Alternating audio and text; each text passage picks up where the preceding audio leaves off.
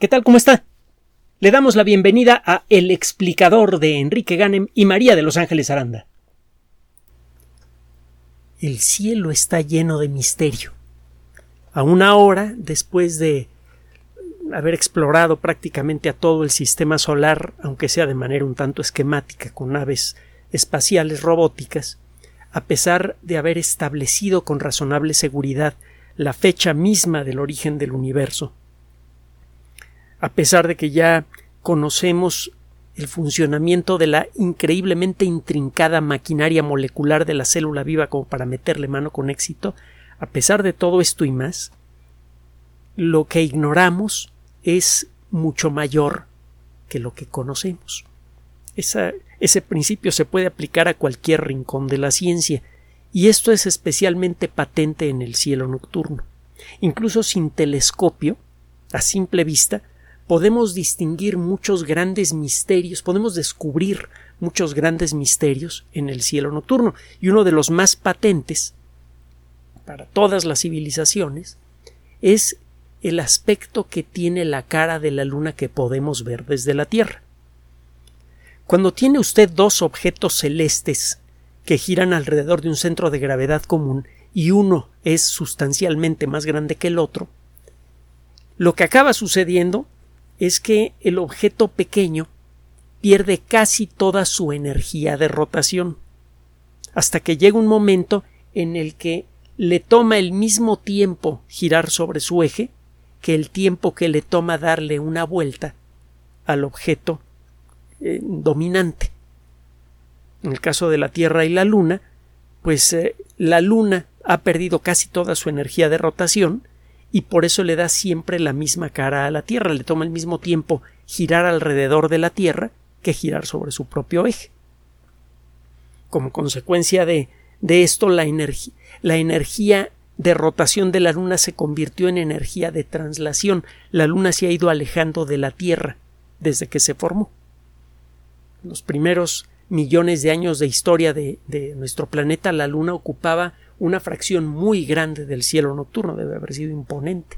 Y más con, con la tortura que experimentó la Luna y que también sufrió la Tierra durante los primeros 800 millones de años de historia del sistema solar. Hemos comentado en otras ocasiones que esos primeros 800 millones de años parece que fueron dantescos, que en, el momento más intenso, en la época más intensa de consolidación del sistema solar que ocurrió durante estos 800 millones de años, cada dos semanas caía un objeto en la superficie de la Tierra que liberaba una energía equivalente a la que produjo el impacto de Chicxulub. Había eh, eh, dos Chicxulubs cada mes en nuestro planeta y había impactos más grandes. Todo esto como consecuencia del cascajo resultante de la formación del sistema solar. Durante esos primeros 800 millones de años esa granizada fue verdaderamente infernal. Al punto de que no podemos encontrar rocas enteras formadas en la superficie de la Tierra que tengan más de 3.800 millones de años. Recuerde que la Tierra tiene como 4.580 millones de años. Haga usted sus, números, verá que la granizada celeste comenzó a disminuir hace 3.800 millones de años, que es precisamente cuando se formaron las rocas más antiguas conocidas en la superficie de la Tierra. Eh, tenemos restos de rocas más antiguas, pero rocas que han sido destruidas por la erosión y por estos impactos tremendos. Bueno, la Luna entonces le da siempre la misma cara a la Tierra, de la misma manera en la que Mercurio siempre le da la misma cara al Sol, y la mayoría de los satélites grandes de Júpiter y Saturno le dan la misma cara a sus planetas, igual Urano y Neptuno. Es un fenómeno natural bien conocido, bien entendido, gracias a la, a la teoría de la gravedad de Newton, y que hemos podido seguir de cerca gracias, por ejemplo, a unos reflectores láser que dejaron algunas misiones Apolo en la superficie lunar. Usted lanza un pulso láser y con un reloj atómico y un detector toma el tiempo que le toma a ese haz de luz ser reflejado por estos dispositivos, estos, eh, eh, prismas especiales. Usted detecta el, residuo de la radiación láser que envió y eh, con base en eso y a la velocidad de la, conociendo la velocidad de la luz y aplicando algunos, algunas correcciones por la alteración que produce la atmósfera de la Tierra en la velocidad de la luz, etcétera, etcétera, usted puede calcular la distancia entre la Tierra y la Luna con un error pues, entre 15 y 20 centímetros. Si hace esto a lo largo de décadas, como se ha venido haciendo desde la década de los 70, cuando los Apolo dejaron estos reflectores en la Luna, pues ha sido posible establecer el, lento alejamiento de la, de la Luna de la Tierra. Todavía la Luna sigue entregando un poco de su energía de rotación que se convierte en energía de traslación. La, la Luna gira más lentamente sobre su eje, pero se mueve a una mayor velocidad alrededor de la Tierra y eso hace que se aleje. Bueno, pero no es eso de lo que le quiero platicar. Lo que seguramente usted, si tiene el don de la vista, que probablemente ya, ya conoce desde pequeño, pequeña, es que la cara de la luna que podemos ver desde la Tierra tiene unas manchotas oscuras enormes, los mal llamados mares lunares. Se llegó a pensar que podrían ser eh, océanos de agua líquida. Luego se quedó claro que no. Luego se creyó que la luna era como una especie de espejo que reflejaba los océanos terrestres. A lo largo de la historia de la humanidad salieron chorrocientas mil teorías sobre el origen de las ah, manchas lunares. Una, eh, una bien conocida aquí en México tiene que ver con la leyenda de los cinco soles. Escuche usted, eh, bueno, lea usted algo sobre la leyenda de los, de los cinco soles en eh, la mitología azteca no le va a, costar trabajo encontrar información al respecto. Hay libros excelentes del Fondo de Cultura Económica, si tiene usted acceso a, estos libros que, que narran la, eh, esta cosmovisión que era muy, muy peculiar para las culturas en, nahuas en el centro sur de México, entre ellas la cultura azteca. Eh, la luna tiene una mancha que parece un conejo y tiene que ver con, una historia en la que eh, uno de los dioses que se iba a sacrificar para convertirse en el siguiente sol, que supone que han, que han transcurrido cinco épocas en la historia de la Tierra, estamos en esa quinta época, cada época ha tenido un sol que la alumbra, y ese sol es eh, generado por el sacrificio de un dios. Pues eh, un dios falló en, al, sacrificio, le ganó otro por cobardía, y cuando por fin se decidió arrojarse a la, eh, a la pira funeraria, salió brillante como el primer sol, los demás dioses se enojaron, tomaron a un conejo de las orejas y le dieron en la cara. Y por eso se ve una mancha en forma de conejo en la superficie lunar. El, sol avergonzado por ese, por ese conejazo en la cara, perdió la mayor, la mayor parte de su luz. Una parte de la leyenda de los cinco soles, que tiene que ver, entre otras cosas, con los terremotos que experimentamos con frecuencia aquí en México. Pero es otra historia. El caso es que a lo largo de la historia se han propuesto explicaciones mitológicas y luego científicas sobre el origen de estas manchas. Cuando las primeras sondas soviéticas pudieron tomar fotografías de la parte de la cara de la luna que no podemos ver desde la Tierra, el misterio se hizo más profundo, porque estos mares lunares están prácticamente ausentes en la otra cara de la luna. Hay por ahí un cráter grande que está relleno de este material oscuro que encuentra usted en los mares lunares, el cráter Tsiolkovsky, pero nada más. La corteza de la luna del lado que no podemos ver desde la Tierra parece ser más gruesa y eh, en, ningún lado ve usted estas marcas oscuras enormes, gigantescas, que sí se ven de la parte de la, en la parte de la luna que podemos ver desde la Tierra. Se han propuesto montones de teorías eh, cada vez mejor basadas en hechos verificables, pero siempre han fallado en algo. Las últimas teorías que han sido presentadas en los últimos 30, 40 años se basan en el estudio de las rocas lunares traídas principalmente por el proyecto Apolo, aunque también hay por allí una cantidad apreciable de rocas que fueron traídas por naves soviéticas. La mejor teoría hasta el momento es la que acaba de ser presentada por un grupo de investigadores eh, que publican un trabajo en el Science Advances, esta revista electrónica de editorial Science que ofrece artículos gratuitos de muy alto nivel por Internet. El artículo lo puede descargar. El leerlo sí va a costar trabajito, pero pues para estamos aquí. ¿Cómo está esta teoría? Bueno, sabemos que la Luna experimentó unos impactos verdaderamente brutales a lo largo de su historia.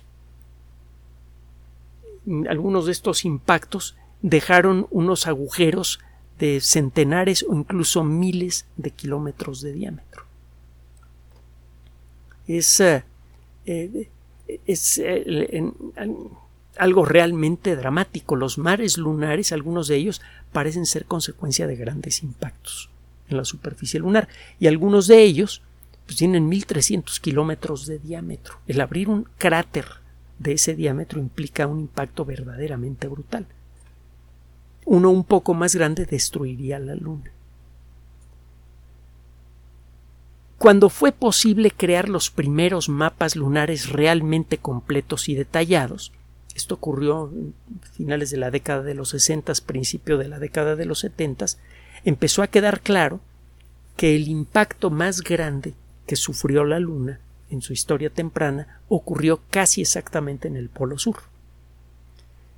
Los primeros mapas lunares completos fueron construidos con las imágenes de unas naves automáticas de unos satélites artificiales de la Luna que fueron lanzados por la NASA en la década de los sesentas. Estas naves se llamaban Lunar Orbiter, fueron varias. Generaron imágenes de muy alta calidad que con el paso del tiempo, en aquella época no se podía recurrir a grandes computadoras para hacer cartografía, todavía no eran tan buenas las computadoras, había que hacer el trabajo a mano, fue necesario ir corrigiendo las deformaciones generadas por el ángulo con el que se tomaban las fotografías, para luego hacer dibujos con la ayuda de artistas especializados que iban empatando una por una todas las fotografías del Lunar Orbiter, hasta que se pudo hacer un mapa dibujado de muy alta calidad de toda la superficie lunar. Esto reveló la existencia de una estructura que ya se adivinaba al telescopio desde la Tierra, pero no se podía ver con claridad. Resulta que prácticamente todo el polo sur de la Luna es consecuencia de un gran impacto. Un impacto gigantesco. El resultado de este impacto es eh, una gran llanura que está dominada por un cráter, aunque hay varios cráteres allí. Ese cráter en el polo sur de la Luna recuerda a uno de los grandes exploradores del polo sur, el señor Aitken, A-I-T-K-E-N. La, Aitken es un cráter, pues, sí, de buen tamaño, pero la llanura generada por Aitken de eso, eh, que, se llama la llanura de, de Aitken, es algo mucho más grande. Este cráter, el cráter Aitken, se encuentra en la orilla de lo que resultó ser un cráter de impacto decenas de veces más grande que Aitken mismo.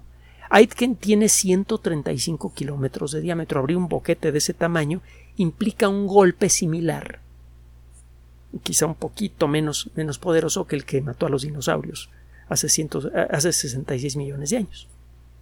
Pero el cráter que abrió Aitken debió ser el impacto que abrió la gran planicie que lleva el mismo nombre del cráter que se encuentra en la orilla, casi destruyó la Luna seguramente resquebrajó la, corteza y eh, es en parte por eso que el grosor de la corteza lunar es diferente en la zona sur y en la zona norte.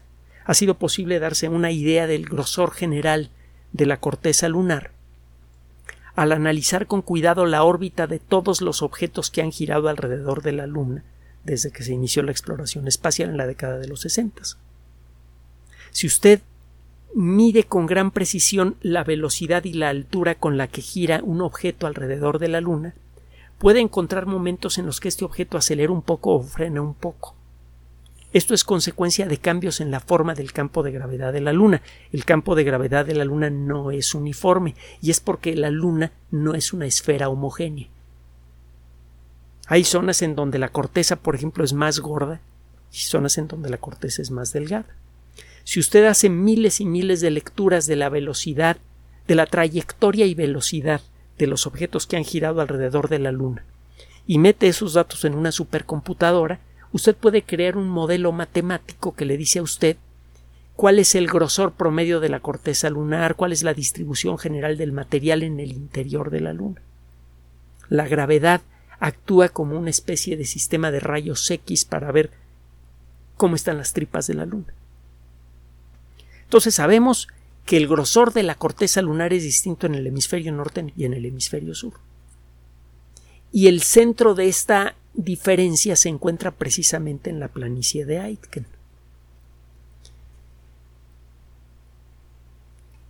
La planicie de Aitken entonces fue formada por un impacto que casi parte a la Luna en dos. Y un impacto así no solamente deja un cráter, debe alterar la, eh, la, distribución del material interno de la Luna.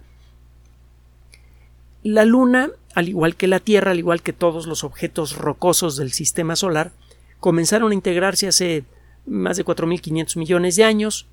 De hecho, eh, la Luna parece que se formó poquito después de, de la Tierra, unos 100 millones de años después hay evidencia que sugiere que la Tierra fue golpeada por una cosa tan grande que casi se desarma nuestro planeta. Un objeto pues, casi del doble del tamaño de la Luna actual. Ese impacto hizo que la superficie entera de la Tierra se sacudiera con una ola gigante hecha de, roca fundida que arrojó grandes cantidades de material al espacio. Una buena parte de ese material entró en órbita de la Tierra y poco a poco fue integrando a la Luna. Esa es la teoría del impacto lunar. Y, tiene buen apoyo.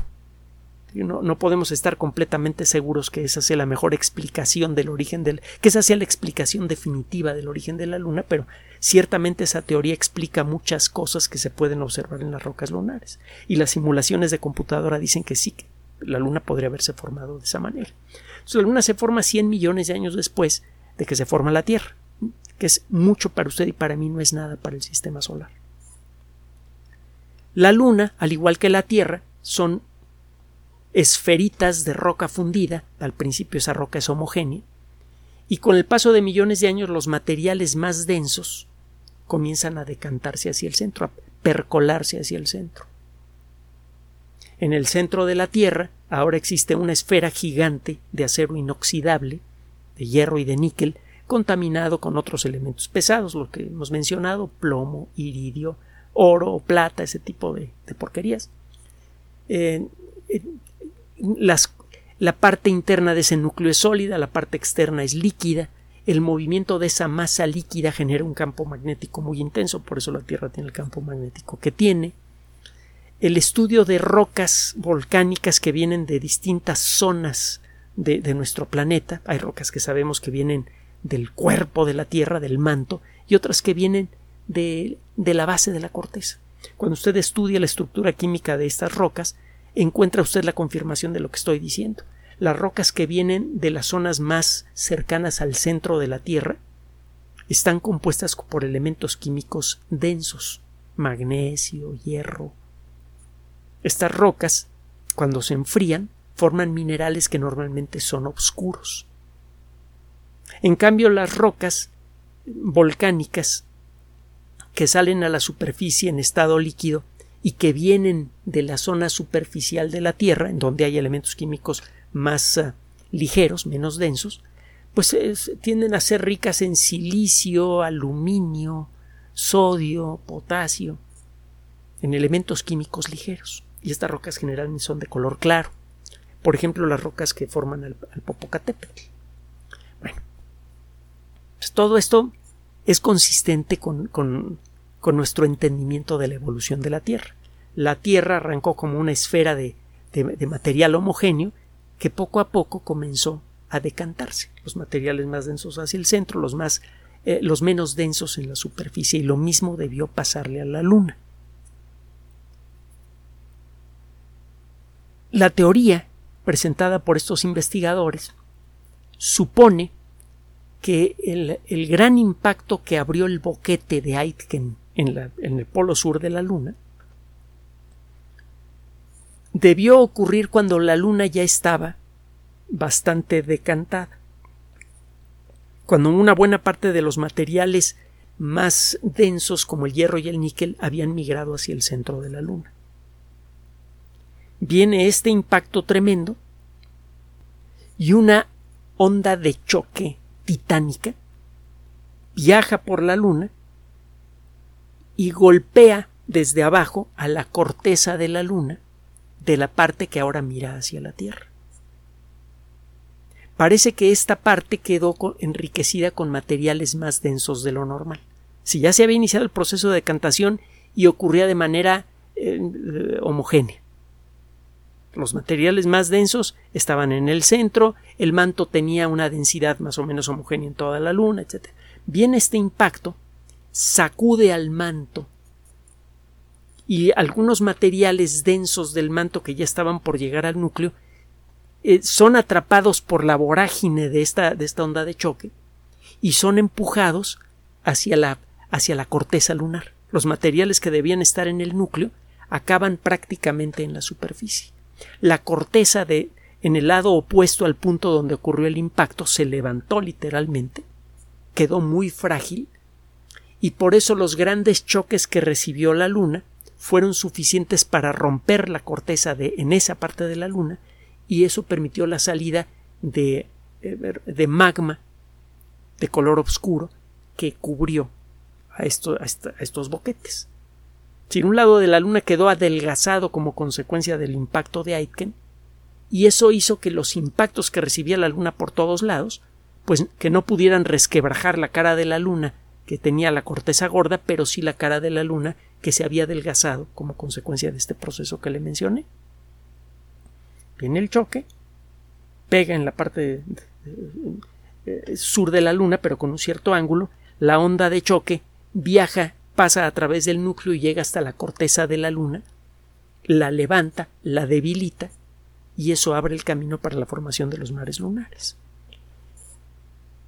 Esta teoría eh, ha sido probada en, supercomputadora con simulaciones basadas en lo que eh, sabemos de la composición química de los mares lunares gracias a las muestras traídas por el proyecto Apolo, gracias a los análisis hechos desde órbita por varias naves automáticas, tanto eh, estadounidenses como japonesas, como rusas, etc. Y todo, todo checa. Es una teoría que cuando menos tiene el mérito de explicar lo que sabemos hasta el momento de la Luna. Entonces parece que sí, hay, buenos motivos para creer que efectivamente lo que estamos viendo es consecuencia del impacto de Aiken. le digo, el, impacto original de Aiken pues involucra a varios miles de kilómetros, un cráter de varios miles de kilómetros de diámetro. Es un poco desafortunado que se utilice dos veces el mismo nombre, Aitken, en distintos puntos de la Luna. Uno se refiere a la gran llanura producida por este impacto brutal, y otro se refiere al nombre de un cráter de buen tamaño, pero que se ve pequeñito en relación a esta llanura. Este cráter chiquito está en la orilla de esta gran llanura. Bueno, esto por sí mismo es interesante. Nos permite entender mejor el origen de la Luna, nos revela de nuevo que el pasado remoto del sistema solar fue brutal, algo que hemos visto cuando menos en apariencia confirmado en otros sistemas solares en formación. Hace poco le platicamos de cómo eh, en un sistema solar en formación vimos cómo aparecía una nube de polvo gigantesca, consecuencia seguramente de un gran impacto. Bueno, pero esta teoría tiene un aspecto profundamente valioso en términos económicos. Resulta que la composición promedio del material que encuentra usted en los mares lunares es muy peculiar, sobre todo en el mar de las, de las tormentas, en el Oceanus Procellarum, en donde descendió el Apolo 12, si mal no recuerdo. El terreno que se encuentra allí, los geofísicos le llaman eh, terreno CRIP, K-R-E-E-P, es uh, un acrónimo compuesto del símbolo químico del potasio, que es la letra K, eh, las palabras elementos de tierras raras, en inglés, REE, -E, y fósforo, el símbolo químico del fósforo, que es la letra P. Es lo que significa CRIP, K-R-E-E-P. Eh, es un material, eh, el, el, polvo lunar que encuentra usted en, los mares lunares, en particular en el mar de las, de las tormentas, es rico en potasio, fósforo y elementos que eh, caen en, en la categoría de las tierras raras.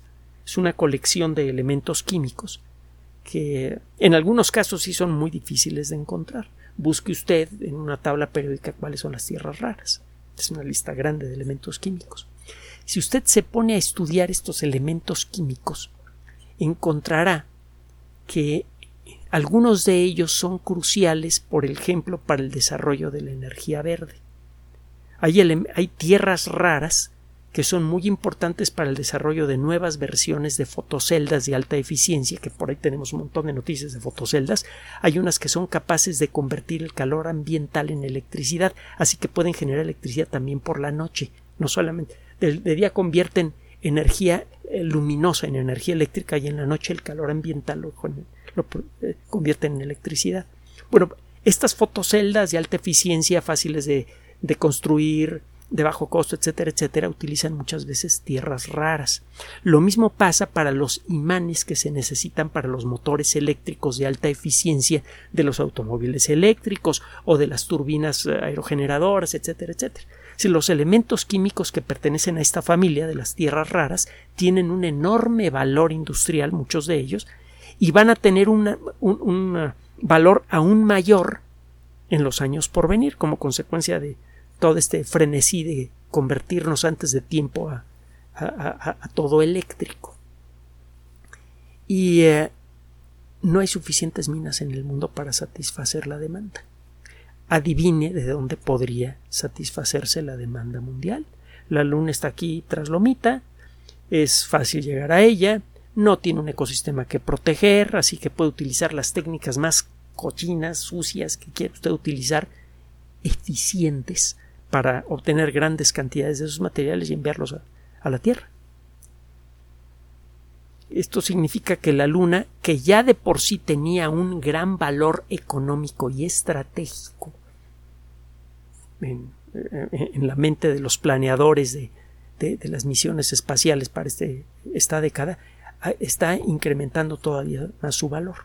Porque lo que predice esta teoría es que la concentración de estos elementos va a ser sustancialmente mayor a, pocas, a pocos metros por debajo de la superficie lunar. Significa que en la Luna hay muchos más materiales de este tipo de los que creíamos suficientes como para satisfacer la demanda mundial por siglos, sin tener que esforzarse mucho. Aquí en la Tierra encontrar nuevas minas es muy difícil, además las minas de muchos materiales que se utilizan para esto que le platiqué generalmente son operadas por no hay otro nombre para, esto por, esclavos es, casi todos los elementos químicos eh, básicos para la, electrónica moderna se obtienen de fuentes eh, indecentes, pocas palabras. Y bueno, pues eh, eh, eso sería un aliciente para poner este tipo de minas en la Luna. Claro está, eh, quedaría por responder qué pasa con las personas que, que trabajaban en estas minas y que medio sacaban para comer. Si de pronto esas minas dejan de ser importantes, de que van a comer este, cómo van a vivir estas personas, pero bueno, es otra, otra historia que también tenemos que resolver en este siglo si queremos tener una sociedad viable. El caso es que la Luna de pronto resulta ser todavía más atractiva desde el punto de vista económico, industrial, geopolítico, de lo que ya resultaba antes. Y me falta mencionar un último detalle. En, en las muestras lunares traídas por el Apolo hay una cantidad importante de torio, que es un elemento químico radioactivo que hemos explicado que en las circunstancias apropiadas puede servir para diseñar reactores nucleares mucho más seguros que los que tenemos en la actualidad, pero mucho más seguros, a los que les dura el combustible nuclear mucho más tiempo y el residuo que sale de esos reactores cuando se agota el combustible nuclear solamente es peligroso durante 100, 200, 300 años. Es perfectamente almacenable. No son residuos eh, altamente peligrosos durante decenas de miles de años, como sucede ahora con la basura de los reactores clásicos. Entonces, el torio pues, se puede encontrar aquí en la Tierra, desde luego, pero no es tan fácil de hallar. En la Luna es fácil de hallar. Y la teoría de nuevo predice que debería haber mucho más torio debajo de la corteza que en la superficie. Así que también por eso la Luna se vuelve un lugar de gran interés estratégico económico. La ciencia, tarde o temprano, nos guste o no, tiene aplicaciones prácticas que afectan la estructura de la colectividad completa. Este descubrimiento no solamente está revelando algo sobre el fantástico y torturado pasado del sistema solar, algo realmente espectacular, y es ciertamente sobrecogedor, eh, este conocimiento también está revelando el nuevo valor que tiene la exploración de la Luna. Un valor que seguramente va a impulsar por las buenas o por las malas la colonización del sistema solar dentro de las siguientes décadas.